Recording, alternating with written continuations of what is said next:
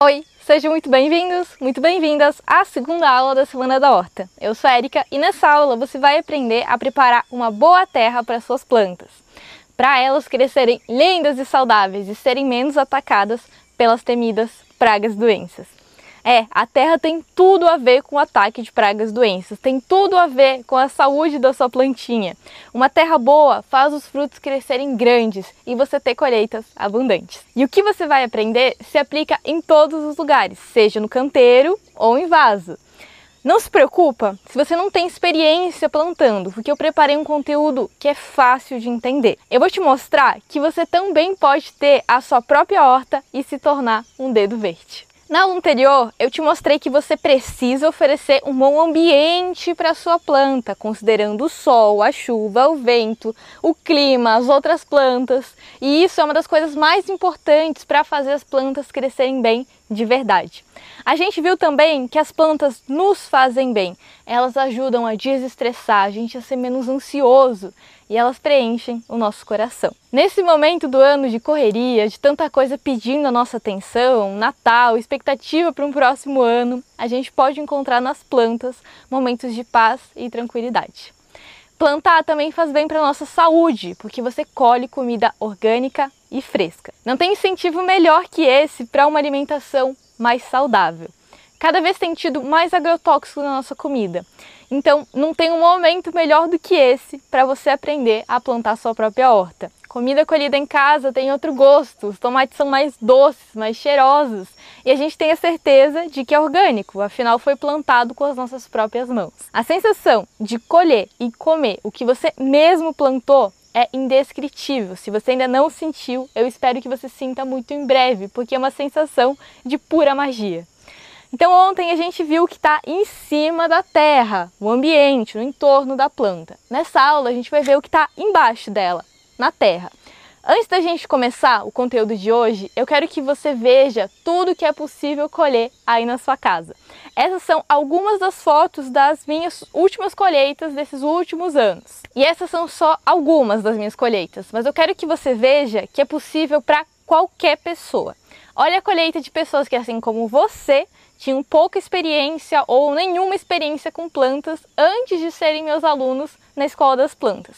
Mas aplicando o método Dedo Verde, elas conseguiram colher toda essa comida. Essas pessoas que eu estou te mostrando não têm nenhum dom especial, mas elas aprenderam um método que faz elas saberem como plantar. Esses dias, alguns dos meus alunos enviaram depoimentos contando um pouco da experiência deles e olha só o que eles falaram. Eu planto por amor, eu sempre gostei muito de cuidar das plantas e elas também têm feito muito por mim. O próprio contato com elas, a gente sente que tem um, um estado de introspecção e de, e de conexão muito, muito legal com a natureza. Depois que eu comecei a plantar, eu comecei a ter uma válvula de escape para momentos de estresse. Era um momento de paz para mim.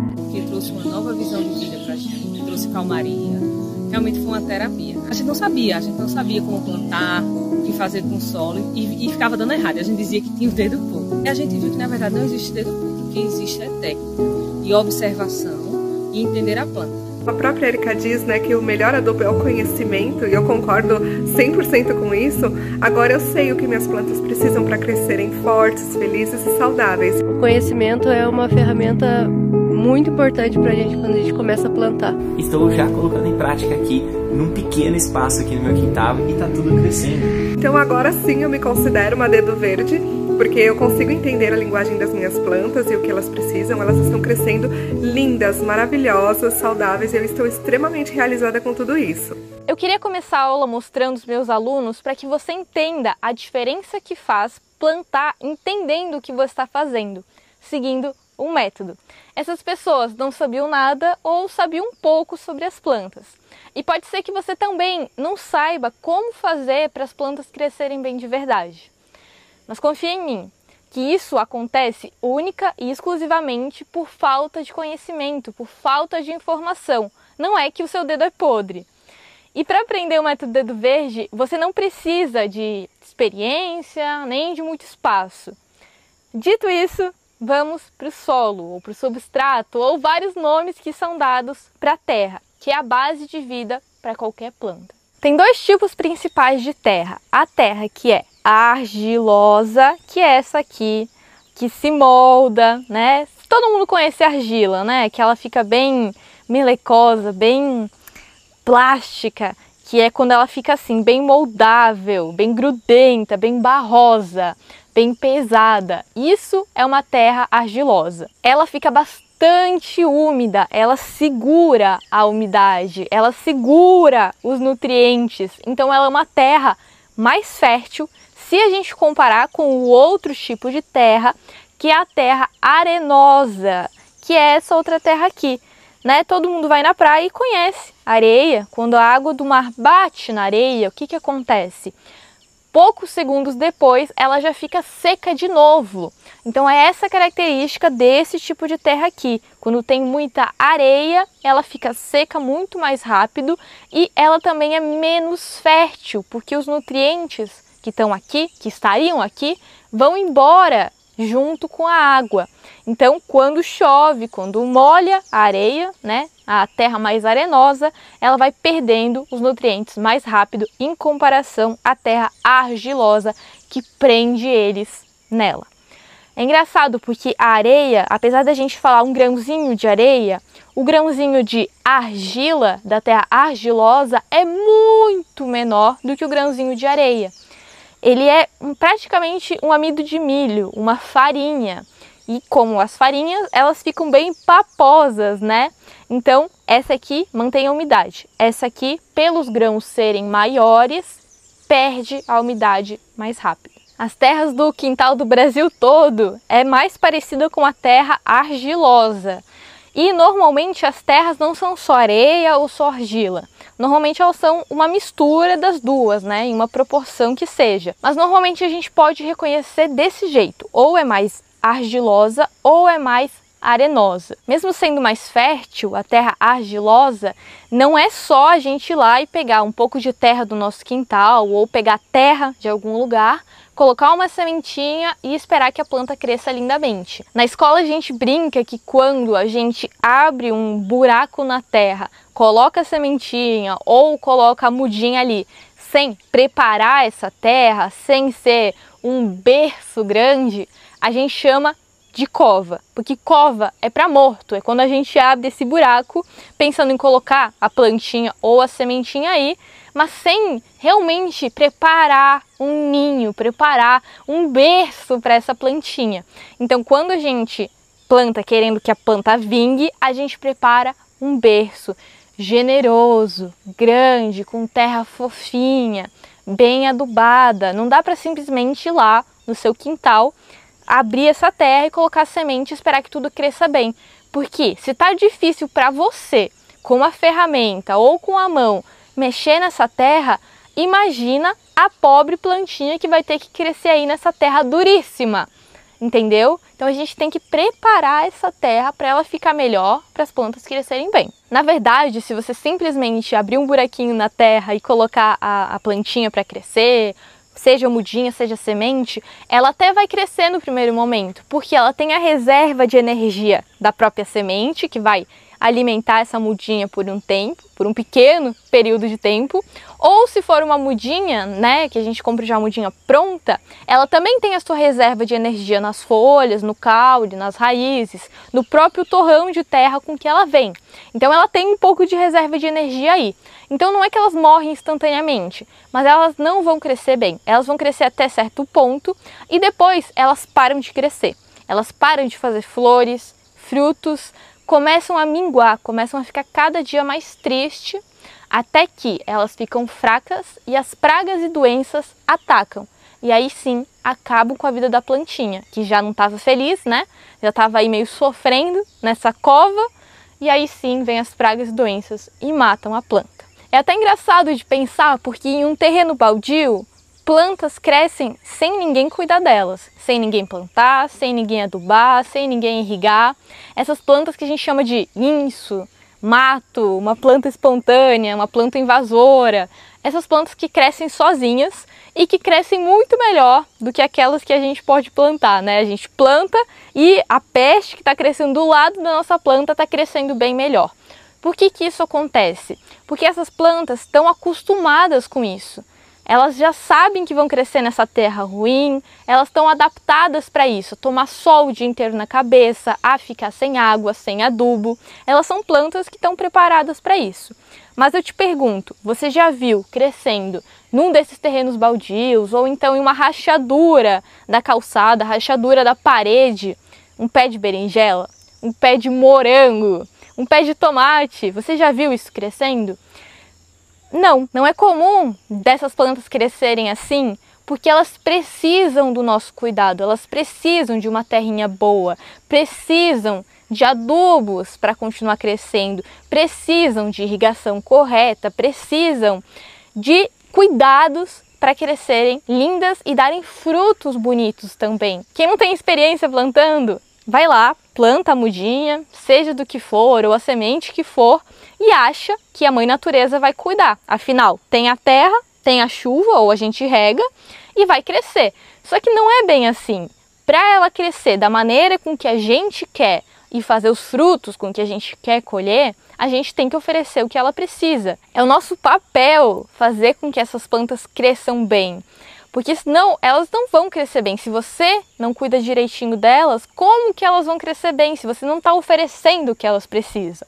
Já sei, então você vai querer colocar para adubar sua planta, né? Agora que você sabe que ela tem que comer para crescer, você vai lá e coloca uma casca de banana sobre a terra, uma casca de mamão. O que acontece quando a gente faz isso? A intenção é legal e pode até alimentar sua planta, só que vai demorar pelo menos dois meses para essa casca se decompor e aí sim alimentar a sua planta. Porque pensa que a planta não tem boca para comer, não tem como morder essa casca de banana que você colocou. Ela precisa dos bichinhos que existem na terra para fazer isso para ela. Acontece que na terra não tem só raízes. Tem esses bichinhos que eu tô te falando. Quem são eles? Minhocas, formigas, besouros, fungos, bactérias. E, para você ter uma ideia, a cada colher de sopa de terra viva, né, de terra boa, tem mais micro-organismos, tem mais vida do que todas as pessoas do planeta Terra. Em uma colherzinha só de solo. Claro que a maioria deles não são visíveis a olho nu, a gente só consegue ver com o microscópio, mas eles estão aí decompondo justamente essa casquinha de banana que você colocou. Ou então as folhas que caem, né? Que tem uma folha do tomateiro que eu estou representando aqui. Quando ela cai sobre a terra, ela leva um tempo até desaparecer.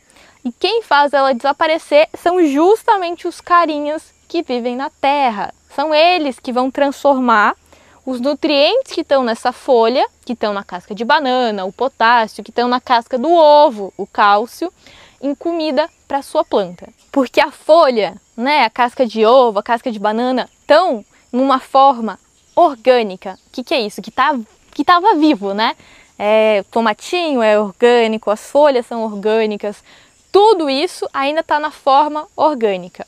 A planta, como eu te disse, não come, ela bebe os nutrientes.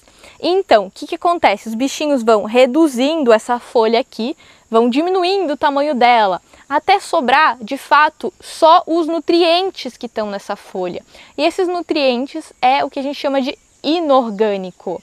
É a parte só do nutriente que estaria nessa folha, que estaria nessa casca de banana. Então, ao invés de comer a casca de banana, a planta come o potássio que está na casca de banana. Só que para isso precisa dos carinhas que vão decompor essa, essa folha, essa casca. Quer ver como isso funciona na prática? É só você pensar em uma trilha na floresta, por exemplo. Você olha para o chão da floresta e você vai ver raízes, galhos se decompondo, sementes apodrecendo, folhas, folhas secas cobrindo essa terra. Só que se você vai abrindo essa terra, quanto mais fundo você chega, menorzinho vai estar tá o tamanho dessas folhas. É a mesma coisa que acontece no seu canteiro ou no seu vaso. Conforme esse material todo vai se decompondo, vai deixando de ser orgânico, vai deixando de ser matéria orgânica, vai se transformando em matéria inorgânica, que aí sim é nutriente para as suas plantas comerem. Então deu para entender que simplesmente colocar uma casca de banana sobre a terra não é a melhor forma de adubar? Essa casca de banana vai levar pelo menos dois meses para ser absorvido. Então, não é a melhor forma da gente adubar. Vou te mostrar vários tipos de adubo e várias formas da gente adubar as nossas plantas, que vai ser muito mais eficiente. Como, por exemplo, ao invés da gente colocar casca de banana no vaso da nossa planta sobre a terra, primeiro a gente passa pela compostagem, que é colocar dentro de caixas, dentro de balde ou direto num canteiro, para isso se decompor e se transformar nessa terrinha boa aqui, nesse adubo aqui. Isso aqui era casca de banana, mas primeiro se decompôs e aí sim a gente oferece isso aqui já decomposto para nossa planta. Entendeu? Ao invés da planta ficar lá dois meses esperando a casca de banana decompor, a gente oferece já decomposto para a planta não ter que passar por esse trabalho. E o legal da compostagem é que você pode fazer em casa. É um dos melhores adubos para as plantas e é simplesmente com o lixo orgânico da sua cozinha. Resto de casca de fruta, de legumes, sementes, sachê de chá, borra de café, tudo isso pode ir para compostagem e depois de uns dois, três meses vira humus de minhoca, um adubo muito bom para suas plantas. Além de colocar adubo na terra para nutrir a sua planta, né, para ela se alimentar, você também tem que preparar a terra para ficar melhor para ela. Lembre que eu te disse que terra arenosa vai embora rápido os nutrientes, então a gente tem que fazer com que segure mais os nutrientes nela. A gente prepara ela de uma maneira com nutrientes, com adubo, com condicionador de solo Vou te contar o que, que é, não se preocupa, tá? Não é nada complicado. Mas a gente coloca nessa mistura, nesse preparo, nessa receita, coisas que deixem ela segurar mais a umidade, que tornem ela melhor. A mesma coisa com a terra argilosa. Terra dura fica compactada mais fácil, fica dura, né? Então o que, que a gente faz? A gente usa, por exemplo, casquinha de arroz carbonizada para deixar ela mais leve, mais soltinha, mais porosa que a gente chama. Então, se você tem uma terra pesada e dura, você pode usar, por exemplo, a casca de arroz para deixar essa terra mais soltinha. Você mistura com a terra essa casca de arroz aqui para ela ficar mais leve. Se você quer deixar a terra mais úmida, por exemplo, as plantas de horta amam terra úmida, precisam que a terra seja úmida. Você pode misturar, por exemplo, essa aqui, que é um mineral expandido, chama-se vermiculita. Você mistura vermiculita na terra, aí ela incha um pouquinho e segura a umidade nela. A casca de arroz ela é mais usada para cactos, suculentas, para plantas que não gostam da terra sempre úmida, sempre molhada. Então, ó, de, dependendo do que você quer, de como você vai preparar essa terra, do que cada planta precisa, você vai usar um condicionador, um material diferente na sua terra. A gente chama de terra quando a terra não está preparada. Simplesmente terra do quintal é terra. Quando a gente mistura ela com algo, a gente cria uma terra preparada. E aí sim a gente chama de substrato. A gente que criou de acordo com o que cada planta precisa. Aí sim é um substrato. A casca de arroz e os chips de coco também servem como cobertura sobre a terra. O que, é a cobertura sobre a terra? Você já reparou que quando a terra fica exposta ao sol, né, tomando o dia inteiro sol na cabeça, ela começa a fazer rachaduras, ela começa a ficar seca, ela começa a ficar dura, começam a crescer um monte de planta invasora, as plantas sofrem mais, porque quando o sol bate direto na terra que é escura, ela aquece. E a terra não é para estar tá aquecida, é para estar tá com uma temperatura fresquinha para os bichinhos, para as raízes, tudo isso tem que estar tá numa temperatura agradável. Então, como que a gente faz isso? Mantendo ela coberta. Com o quê? Com chips de coco, com casca de pinos, com casca de arroz, folhas secas, grama cortada.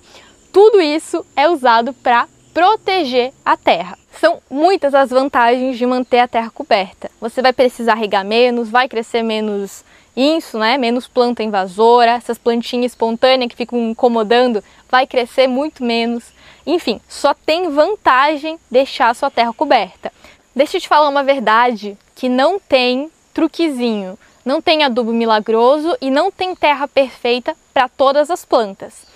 o que tem é conhecimento, é você saber e poder usar o que você tiver, porque não é sempre que a sua terra vai ser de tal jeito que você vai ter tal componente para colocar nessa terra, tal condicionador de terra. Você vai ter que usar da sua criatividade e do seu conhecimento para preparar o melhor substrato com o que você tiver. E a maneira de você fazer isso é você sabendo que qual que é a função de cada coisa e para que, que isso serve, o que, que cada planta gosta. A gente vai falar mais sobre as plantas na aula de amanhã, mas é importante saber, né, conhecer a sua planta para entender que como que você prepara para ela. Preparar a terra é tipo fazer uma receita.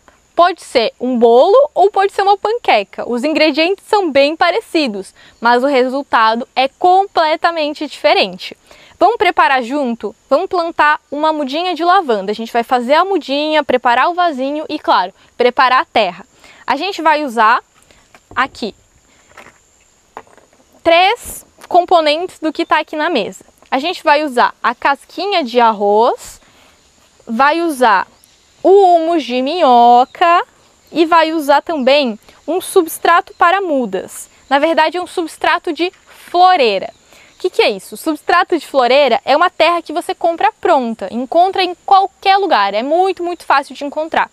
E por que, que ela é de floreira? Porque as floreiras são um tipo de vaso grandão e normalmente em vasos grandões se usa uma terra mais pedaçuda, né? um substrato com um pedacinho de carvão, casca de pinos, pedacinho de madeira, entendeu? Para deixar um pouquinho mais aerado esse substrato. Você também pode usar a terra do seu quintal. Você pode peneirar, né, para deixar um pouquinho melhor essa terra, para deixar menos pedaçuda. E aí você usa da mesma maneira que eu estou usando aqui o substrato. Eu estou preferindo usar o substrato pronto porque eu sei que todo mundo consegue o substrato pronto, o mesmo tipo de substrato. Então eu estou preferindo usar ele. Então, substrato para mudas vai ser a terra, né? O nosso substrato é a terra, é a base para essa plantinha, a base da nossa receita. Depois, é uma parte, tá, de substrato de floreira, uma parte de humus de minhoca, que vai ser o quê? O adubo, né? O que essa planta vai comer. Aqui a planta vai se enraizar e é a base desse, desse substrato. Aqui é o adubo para essa plantinha comer e aqui como a gente está fazendo uma muda de lavanda que gosta de uma terra mais aerada, como eu te disse, de uma terra mais leve, que não fique encharcada, que não fique muito pesada, a gente está colocando essa casca de arroz carbonizada como condicionador da terra. É o que vai trazer leveza, vai deixar essa terra menos pesada, porque senão ficaria muito pesada para ela, ficaria encharcada o tempo todo úmida. E ela não gosta de terra assim, ela prefere uma terra mais leve. Então o que, que a gente vai fazer? Simplesmente misturar isso tudo, que nem uma receita, né? Que nem fazer um pão. A gente vem aqui, mistura tudo bem homogêneo. Não precisa amassar não, só misturar assim. E aí o substrato tá pronto. Simples assim. Adubado, perfeito. Agora para a gente fazer o vasinho, você pode usar o que todo mundo tem em casa, que é rolinho de papel higiênico. Corta aqui embaixo, do ladinho, do outro ladinho. Aí a gente fez quatro abas. Dobra aqui pro meio, ó. Dobra pro meio, pro meio, pro meio, pro meio. Entendeu? Dobrou todas as abinhas pro meio, ela fica assim. E aí aqui vai ser o nosso vasinho. Complementa com terra. Nesse primeiro momento ela fica um pouco bamba, tá? Ela não vai ficar bem assentadinha, mas assim que você molha, o papel se molda e para de tombar. Então, ó, coloca o substrato, dá umas batidinhas para assentar essa terra, tanto em vaso, sabe quando você planta em vasos maiores também, dá umas batidinhas antes de plantar, que aí você vai ver que a terra vai descer um pouco, porque ela vai assentar melhor. Abre aqui um buraquinho no centro, e aí agora a gente vai pegar a nossa mudinha. Ó, tá meio, viu? Tá meio bambo, mas é só porque a gente não molhou ainda. Agora sim, nossa lavanda, né? E aí que parte que a gente vai pegar? Observa que tem um tronco principal, lenhoso, né, que fica o tronquinho marrom, e tem outros galinhos que vão crescendo nas laterais, tipo esse aqui, ou esse aqui. Todos esses aqui podem ser as nossas mudinhas. Então escolhe uma que tem até um pouquinho de marrom aqui no caule, entendeu? Que o caule já tá ficando um pouquinho lenhoso. Assim vai ser mais fácil de ela pegar, entendeu? Dela resistir, de ela crescer. Ó, pegamos aqui a mudinha, é só você puxar para o lado, não tem segredo. Essas folhas na parte de baixo a gente vai tirar, porque vai para baixo da terra, não faz nenhum sentido ficar aí na plantinha, né? Então a gente tira desse jeito aqui. Agora, toda essa parte lenhosa aqui vai para baixo da terra, ó, bem no centro da nossa, do nosso vasinho. Bem no centro. Coloca a terrinha aqui para completar. Assenta aí bem bonitinha. E pronto, plantamos. Agora a gente vai regar. Eu gosto de usar um regador de pressão acumulada, que é esse aqui, ó. Viu como ele faz tipo um spray? A gente usa ele principalmente para mudinhas, para não sair voando semente para todo lado, terra para todo lado. Porque uma coisa que acontece muito é quando a gente usa, por exemplo, uma mangueira, ou então quando chove e as gotas de chuva caem direto na terra, voa a terra para todo lado. Na terra tem canais de ar que as minhocas cavaram, porque elas precisam respirar, que as raízes ocupam, tem ar na terra. Então, quando a chuva cai direto sobre a terra, é meio que ela entope esses canais, porque ela leva os grãozinhos de terra que estão aqui na camada de cima para baixo. É por isso que a terra fica dura quando ela não tem proteção, quando ela não tem cobertura sobre ela. Aí ela fica dura. Quando a gente está plantando sementinhas, quando a gente está fazendo coisas delicadas, é melhor você regar com algo que não jogue tanta água para todo lado, que não seja tão violento. Então a gente usa, por exemplo, esse regador aqui de pressão acumulada para isso, que não joga terra para todo lado. Ó, tem que regar, esperar até sair a água. Tá vendo que tá saindo água? E aí, olha como eu te disse, assim que ele molha, fica bem mais fácil de moldar. E aí, pronto, tá feita a nossa mudinha. Agora tem que esperar enraizar. Não fica mexendo na mudinha, deixa ela quietinha. Você vai colocar num lugar em que receba bastante luz porque ela já estava assim na planta mãe, né? Na planta mãe ela já estava recebendo sol, então ela já está acostumada com isso. Só não dá o sol do meio-dia, porque ela é um bebezinho, né? É uma mudinha. Então não dá aquele sol terrível do meio-dia para ela, porque senão ela pode queimar, pode desidratar. A gente vai deixar ela aqui quietinha, pelo menos 20, 30 dias, até ela realmente fazer as raízes. Aí você vem aqui dar uma espiadinha na parte de baixo e se já tiver raizinhas, você tira essas abinhas e pode plantar com o papel e tudo, porque ele vai se decompor. Então não precisa tirar daqui a nossa mudinha. Pode plantar no vaso definitivo, pelo menos um vaso desse tamanho aqui, ou direto no canteiro para ela ter espaço para crescer.